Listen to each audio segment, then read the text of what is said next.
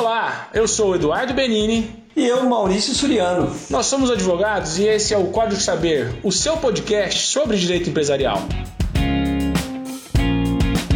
Por aqui a gente vai comentar as principais notícias da semana sobre direito. Você tá afim de saber mais? A gente descomplica para você. A semana foi bastante agitada. Nós temos notícias aí do STF com relação a um caso que envolve Fazenda Nacional e os devedores, a possibilidade aí de, de bloqueio de bens indisponibilidade de bens, né, melhor dizendo. Temos um caso que trata de anulação de, de cessão de cotas para menores impúberes. É um caso bastante interessante, que envolve direito de família, direito societário. Nós vamos comentar uma decisão do STJ nesse sentido. Também vamos comentar uma decisão recente do Tribunal de Justiça de São Paulo, uma decisão que nós já comentamos aqui com relação a, a plano de recuperação judicial e a possibilidade dos próprios credores pedirem sua modificação. E, enfim, vamos tratar um pouquinho aí sobre danos morais, é, é, interesses existenciais e questões desse gênero. E eu não poderia deixar de começar falando para o nosso ouvinte aí duas notícias recentes. A primeira delas é que a Receita Federal ela emitiu uma portaria 4.888 que entra em vigência a partir do dia 2 de janeiro de 2021. Ela diz aí como se dará o monitoramento de pessoas físicas e pessoas jurídicas. Pessoas jurídicas, para quem não compreenda a palavra, as empresas. Eu até tive a curiosidade de olhar a portaria, ela não é uma portaria muito extensa, eu vou deixar lá o link para o nosso ouvinte acessar via o nosso Twitter, Twitter Código Saber, mas ela indica de que forma ela, quais são os métodos que ela vai promover, uma motivação que faz ela monitorar é, as pessoas físicas ou jurídicas, e até deixando entender que a sua maior preocupação nesse monitoramento é mais até um caráter preventivo em relação a possibilitar quase que uma, um caráter pedagógico, se aproximando dos contribuintes com a finalidade de melhorar não só a arrecadação de tributos, mas melhorar também a conformidade desses contribuintes. E também, Maurício, o Senado Federal aprovou no último dia 10 um projeto de lei 4.253 de 2020 que cria a chamada nova lei de licitações. Ela vai atingir não só a lei de licitações, mas também a lei do pregão, o regime diferenciado de contratações, que são aí modalidades de contratação com o poder público bastante conhecidas pelas empresas que atuam nesse setor e, portanto, são alterações aí que devem ser bastante observadas, devem ser bastante acompanhadas por aquelas empresas que de alguma forma se relacionam com o poder público. Enfim, Maurício, nossa pauta é boa, é extensa. Seja bem-vindo e a palavra está contigo. Falando diretamente aqui de Penápolis, hoje eu estou aqui na, na casa da sogra terra da Sabrina Sato. Quando você fala assim que vem para Penápolis, todo mundo pergunta: mas você já viu a Sabrina Sato? Conhece ela? É o... Inclusive virou até nome de academia aqui na cidade. Interessante aí a, a, as questões que você trouxe, essa portaria da Receita Federal. Quando você diz que um, vai haver um monitoramento para melhor conformidade, eu fico um pouco pé atrás aí, né? Com essa questão, quando fala monitoramento, eu quero saber mais, eu quero, quero ler essa portaria aí para ver o que, que ela fala. E sobre nova lei de licitações, puxa, a gente vê tanto problema, né? Tanta questão envolvendo essa relação público-privado. Tem que prestar bem atenção mesmo. Eu, eu, eu acho que é algo que vai exigir aí um, um bloco aí do nosso programa aí para analisar essa, essas alterações. Foi aprovada pelo Senado e encaminhada para o presidente para sanção presidencial. Quer dizer, ela já está aí em vias de, de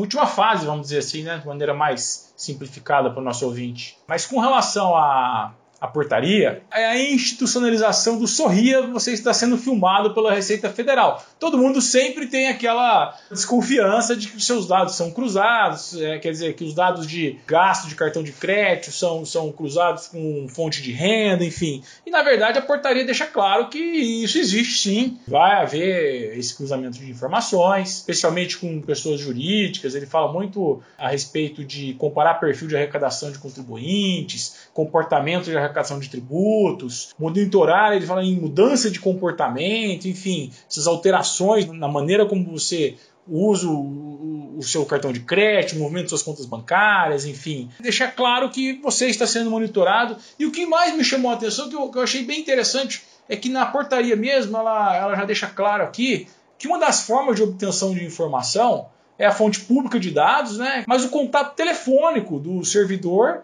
com o contribuinte mediante um prévio comunicado é, e até um contato por e-mail é, é via um sistema próprio, enfim. É interessante, talvez um modelo de aproximação. Se é verdade que existe um caráter pedagógico nisso, é importante essa aproximação da receita com o contribuinte para que tenha de fato essas orientações. Eu acredito sim que existe, claro, uma necessidade de, de busca de informação no sentido de autuações, de, de evitar a, a sonegação, mas não podemos deixar de perceber que ele cria um mecanismo de aproximação também. Vale a pena conferir a portaria, a partir de 2 de janeiro, então, estão todos aí cientes que ela entra em vigor.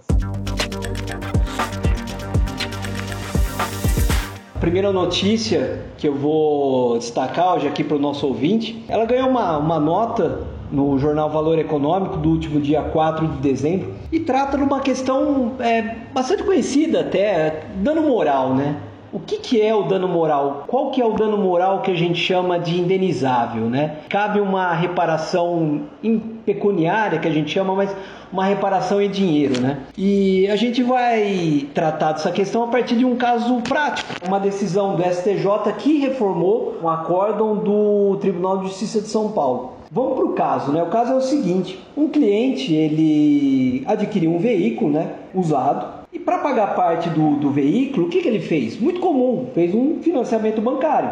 Só que o banco ele demorou alguns dias, na, nesse caso, mais exatamente 90, para envio do contrato ao cliente. Nisso o cliente já achou um pouco estranho essa demora, mas tudo bem, ele foi pagando já o contrato, mesmo sem recebê-lo, sob o receio de, puxa, se eu não pago as parcelas, se meu nome for para o Serasa, for negativado, então eu vou pagar, ou vou começar a pagar as parcelas já, mesmo sem receber o contrato. Depois que ele recebeu o contrato, que ele foi fazer a transferência do veículo, ele descobriu que esse mesmo carro ele já estava vendido para outro banco, ou seja, tornou impossível a conclusão do negócio. O que, que restou então para ele? Né? Ele procurou o judiciário, ele entrou com uma ação para rescindir o contrato, para receber as parcelas de volta, né, que ele já havia pago, e aqui um ponto da notícia: ele pediu uma indenização por danos morais, pela situação, pelo desconforto, porque ele poderia também ter o nome dele negativado, enfim. Na sentença, o juiz ele só o juiz ele rescindiu o contrato e mandou o banco devolver as parcelas, só que dano moral ele falou: olha, não cabe dano moral, isso daí é um mero desconforto. Ele recorreu para o Tribunal de Justiça de São Paulo e aí o Tribunal de Justiça reformou a decisão. Falou assim: não, cabe dano moral, porque isso afetou a, a gente chama a esfera psíquica, né? Ele sofreu uma repercussão moral que é cabível de uma indenização. E o banco então recorreu para o Superior Tribunal de Justiça.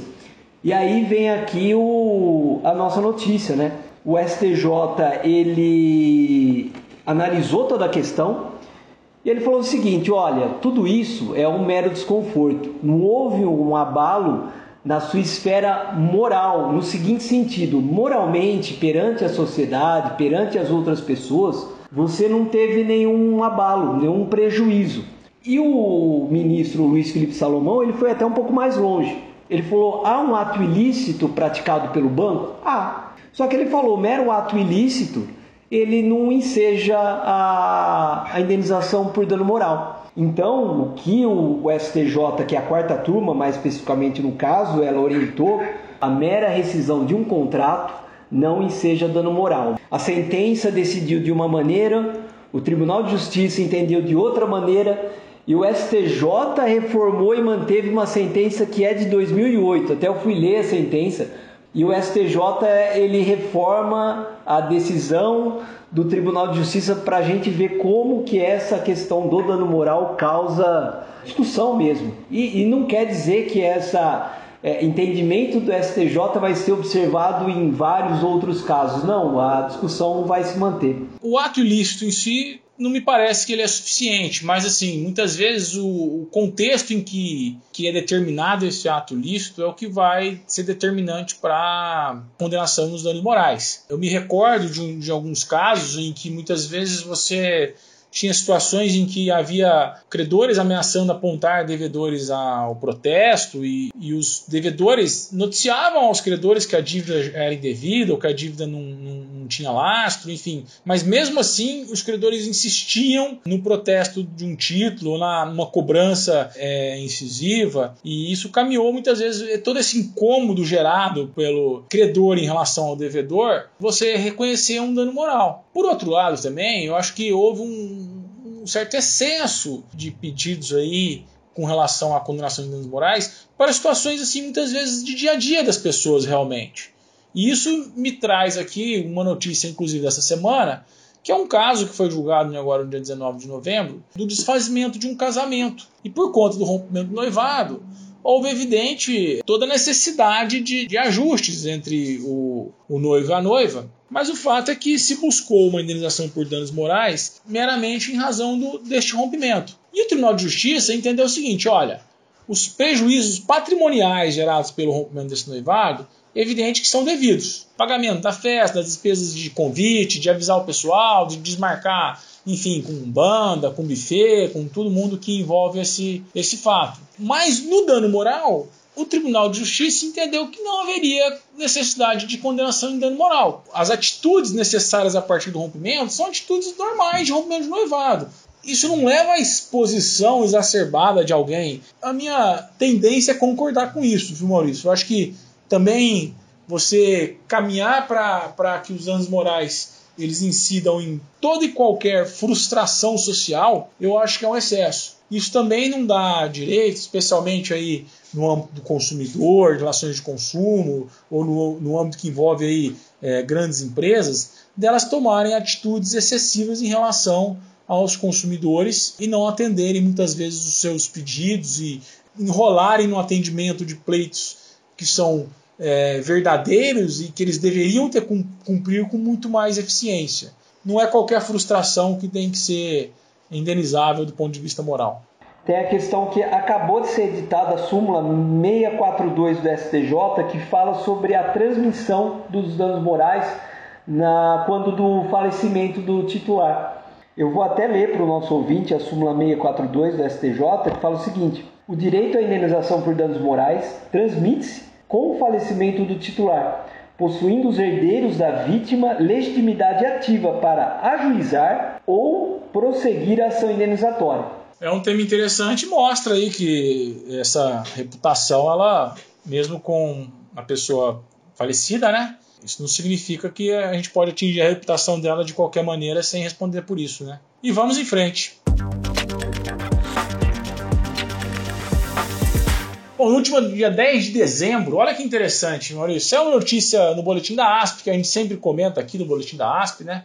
E vai estar no nosso Twitter, arroba Código Saber, em que foi anulada a sessão de cotas sociais a menores representados por apenas um dos pais. O caso é muito interessante. As crianças, né, que se tornaram sócios da sociedade, em 1993, as cotas de uma sociedade foram cedidas pelo pai para os filhos e no caso específico, ele representou os próprios filhos que eram menores. Só que ele representou de maneira isolada, sem a participação da sua esposa, que na verdade era até separado. E foi feita a operação, foi registrada na junta comercial. Posteriormente houve a busca de anulação dessa operação, porque a sociedade, na verdade, segundo consta aqui no próprio acórdão e nas alegações dos, dos menores, né? Então ela teria sido utilizada para a prática de crimes, não crimes, é, eu acho que até não deve ser crimes do ponto de vista do direito penal, mas mais irregularidades, num pagamento de tributos, num pagamento muitas vezes de funcionários, enfim. E aí esses menores, que eram menores à época, e receberam essa, essas cotas meio de sessão do pai, eles buscaram a anulação desse ato.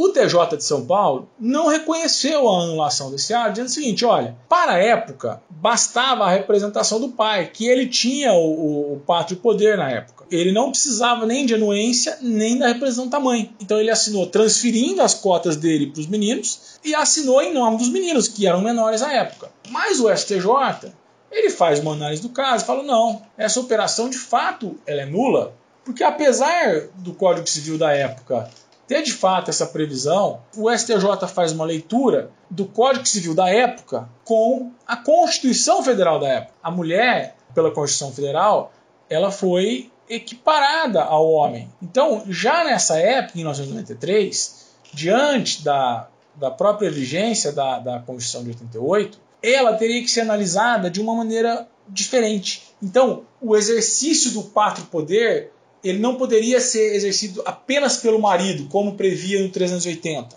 mas pelo marido em conjunto com a mulher, em razão do que a Constituição de 88 fez nessa questão de igualar aí o homem e a mulher, os direitos do homem e da mulher. E aí o STJ diz o seguinte, olha, essa operação então é nula, porque ele não poderia ter assinado de maneira isolada em nome dos filhos. Ele precisava da representação da mãe em conjunto. Um outro ponto que é interessante aqui, Maurício. A gente pode questionar se menores à época poderiam ser sócios de sociedades. O STJ também fala sobre isso e diz o seguinte: olha, que já nessa época o STF havia se posicionado que os menores poderiam sim ser sócios de sociedades, desde que o capital social da sociedade estivesse integralizado e eles não exerceriam nenhum poder de gerência. Então, a anulação do ato se deu em razão da falta de participação da, da mulher, né, da mãe, na sessão das cotas. Bem legal é, essa, essa decisão também que mostra para o nosso ouvinte a questão que o direito ele ele é um sistema, né? Você tem vários códigos, aí no caso você tem o Código Civil, você tem a Constituição, eles têm que se conversar, né? Você não dá, às vezes, para você simplesmente interpretar só uma lei, você tem que fazer uma análise que a gente chama sistemática, né? Tem que haver uma, uma, uma conversa, né? O acordo ainda menciona, por exemplo, o Estatuto da Criança, que é de 1990, que no artigo 21 já dizia o pátrio poder é exercido em igualdade de condições pelo pai e mãe. Então, assim, já rompendo com esse, esse artigo 380 do Código de 16, né? Os que eram menores à época deixaram de ser sócios da sociedade. Esse, essa notícia nós vamos deixar lá no nosso Twitter e é um acordo bastante interessante para aqueles aí que, que se aventuram aí pelo direito societário, especialmente.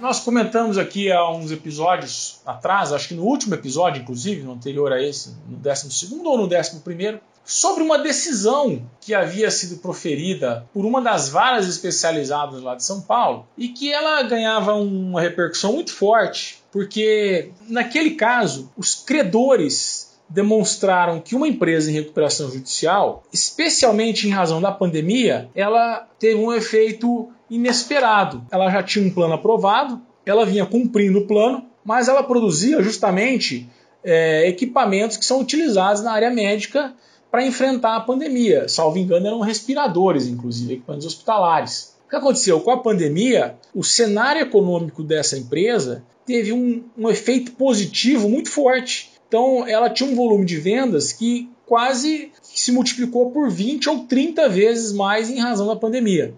Houve uma decisão em que se determinou que, diante dessa melhora do cenário econômico dela, que ela apresentasse um novo plano que melhorasse as condições daquele aprovado, portanto, melhorasse as condições de pagamentos para os seus credores. A empresa não apresentou esse plano, e aí o que, que o judiciário, a vara especializada ainda, decidiu? Olha, como ela não apresentou, então cabe aos credores apresentarem um plano que melhore suas condições diante desse novo cenário econômico da empresa em recuperação judicial. Bom, o que nós comentamos à época, nós comentamos aqui no nosso podcast, é que é muito complicada essa decisão, por quê? Primeiro, a empresa já tinha um plano aprovado. Segundo, ela causava uma certa insegurança em relação a esse plano. Por quê? Porque imagina se toda empresa que tiver em RJ, em recuperação judicial, e de alguma maneira ela tiver uma melhora no cenário econômico, isso fundamentar a possibilidade dos credores pedirem um novo plano, uma nova assembleia, quer dizer, todo o movimento que isso vai gerar. Argumentamos aqui que não haveria fundamentação jurídica. A lei não permitia isso. O que aconteceu agora foi que a Câmara Especializada do Tribunal de Justiça decidiu, na verdade é uma decisão provisória ainda, que suspendeu os efeitos dessa decisão. E aí é interessante destacar aí dois bons argumentos apresentados nessa decisão. Essa decisão aí que havia permitido os credores apresentar um novo plano, ela obrigaria uma renegociação fundamentada num fato que isoladamente não é conclusivo. Porque, de fato, ela pode ter uma melhora no seu cenário econômico agora, mas isso não é garantia de que essa melhora vai se prorrogar ao longo dos anos. E o segundo ponto, ele diz o seguinte: ainda que vise melhorar as condições originárias aprovadas pelo plano anterior, ele entende que isso extrapola o controle de legalidade, ou seja, o judiciário ele não tem que intervir nesse fato, porque o plano já foi aprovado, já foi homologado. Então não haveria, é, apenas por conta dessa alteração das circunstâncias econômicas, é, autorização para o judiciário é, intervir nesse caso. E eu acho que o caminho mais correto é esse mesmo. O que, que você acha, Maurício? É, isso daí é um, é um claro exemplo do que a gente chama da insegurança jurídica, né? Porque você toma é uma decisão que foi de iniciativa exclusivamente judicial e até o desembargador Maurício Pessoa, ele ao revogar essa decisão, que ele disse que essa renegociação não foi cogitada pelos credores, não foi cogitada pela empresa, simplesmente partiu do, do juiz do processo. Nada garante que a empresa vai continuar vendendo a mesma quantidade de respiradores pelos próximos meses ou anos, né? Então, não é algo consistente. Normalmente, o que nós temos visto aí nas decisões é uma nova votação, é uma nova assembleia. Você chama todos os credores e para colocar um novo plano, né? O que nesse caso aqui não houve. Para essa hipótese, há previsão legal. E além da lei permitir, você chama os credores para fazer uma nova rodada de negociações. E aqui você não observou nem isso. É apenas uma ação do judiciário que foi já, assim, entendo que adequadamente modificada. Abriria-se um precedente é, perigoso aqui. Você veria aí então todo mundo buscando: ah, será que essa empresa que nós negociamos está em condições melhores agora em virtude da pandemia? Vamos vamos renegociar, né? Em virtude de uma situação extraordinária. Então eu acho que foi muito boa e pertinente. Cabe ainda recurso, mas eu acredito que, que vai ser mantida. E eu me questiono, não é justamente a busca pela melhora da situação econômica da empresa que é o fundamento de um plano de recuperação judicial?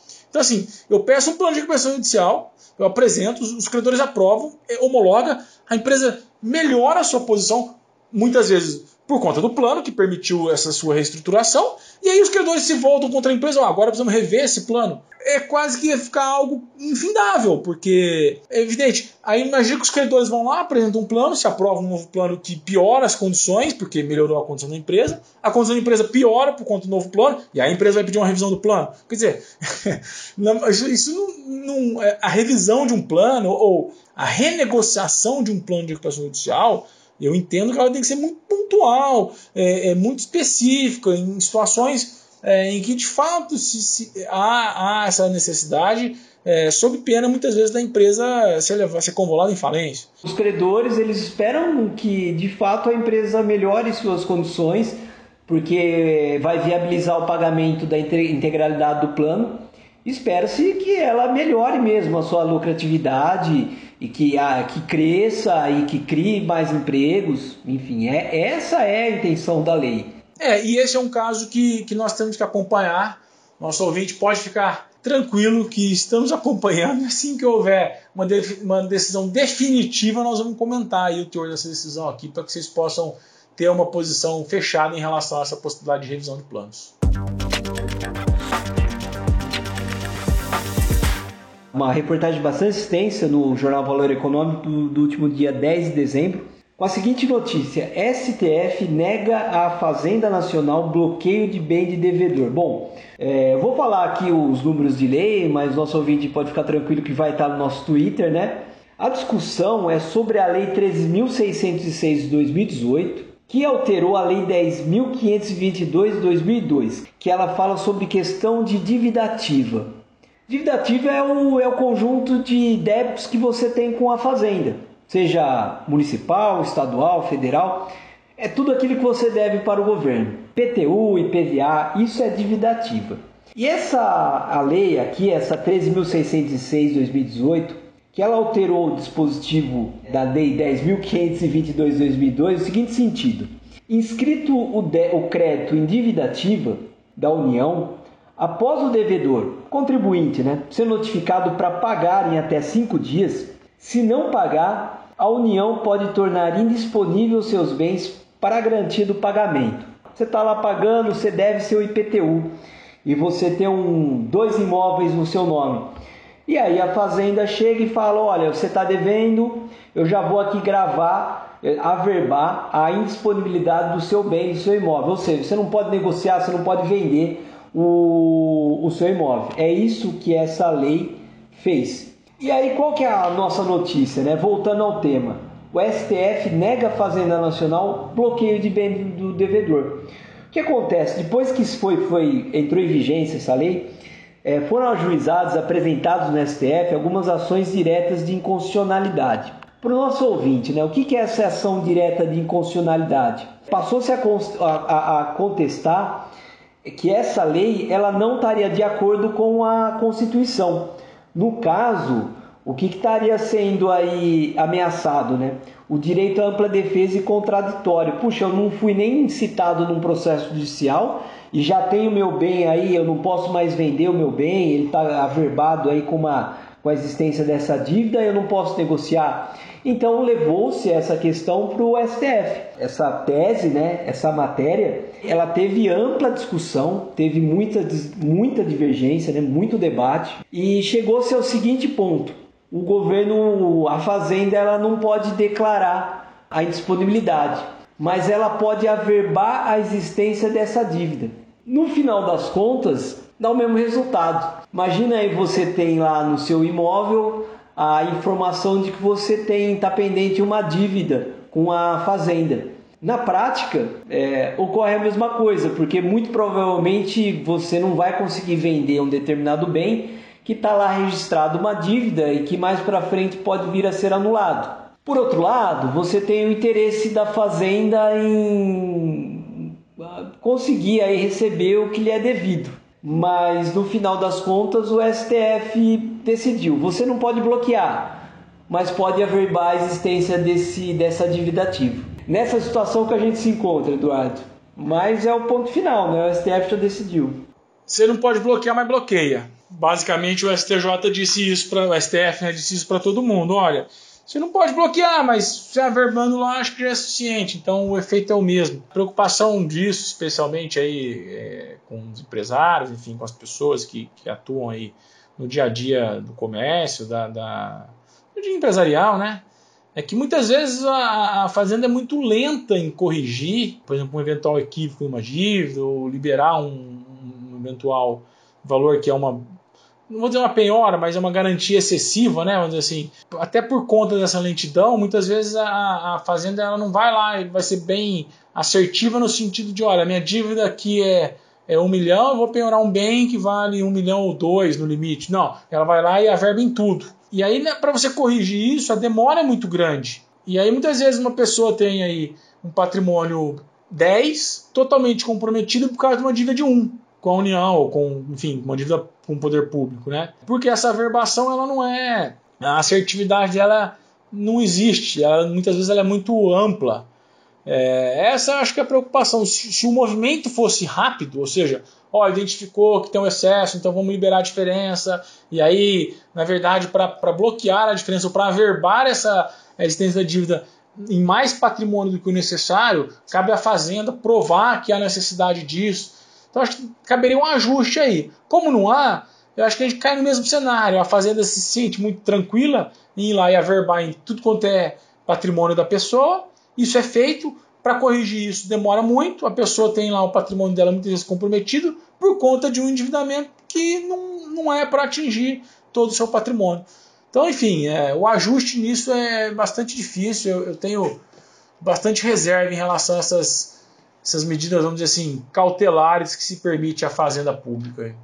O que eu li aqui na notícia, e um dos argumentos da fazenda, é que a inscrição é, que chama verbação pré-executória, né? Esse é o nome da, da, medida, que ela passa antes por um contraditório administrativo, então há uma certa segurança. Tá o um conflito aí com o direito de propriedade, né?